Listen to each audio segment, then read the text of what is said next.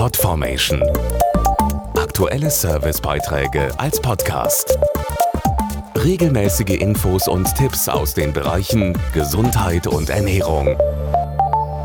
Männer mit Glatze sind längst nichts Besonderes mehr und gelten oft als attraktiv. Bei Frauen ist das anders. Über 10 Millionen leiden in Deutschland unter Haarwachstumsstörungen, dünner werdendem Haar oder Haarausfall.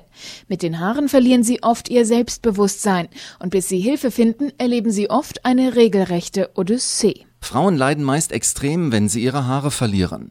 Die häufigste Form ist hormonell erblich bedingt. Schnelles Handeln ist wichtig, denn früh erkannt ist das Fortschreiten behandelbar. Nach einer aktuellen Umfrage würden drei Viertel der Befragten bei ersten Anzeichen einen Arzt aufsuchen.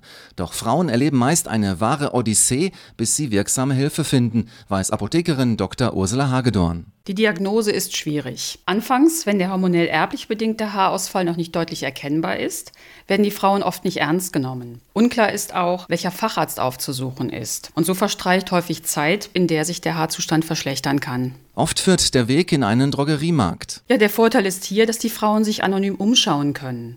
Allerdings lässt sich ein hormonell erblich bedingter Haarausfall meist nicht mit einem Pflegeshampoo in den Griff bekommen. Zwar ist knapp die Hälfte der Befragten skeptisch gegenüber der Apotheke, wenn es um Haarprobleme geht, aber dort gibt es neben Mitteln zur Behandlung auch eine kompetente Beratung. Also wir stellen gezielte Fragen. Seit wann wird der vermehrte Haarausfall beobachtet oder gibt es Vorerkrankungen? Relevant ist oft auch die Frage, ob das Blutbild überprüft wurde.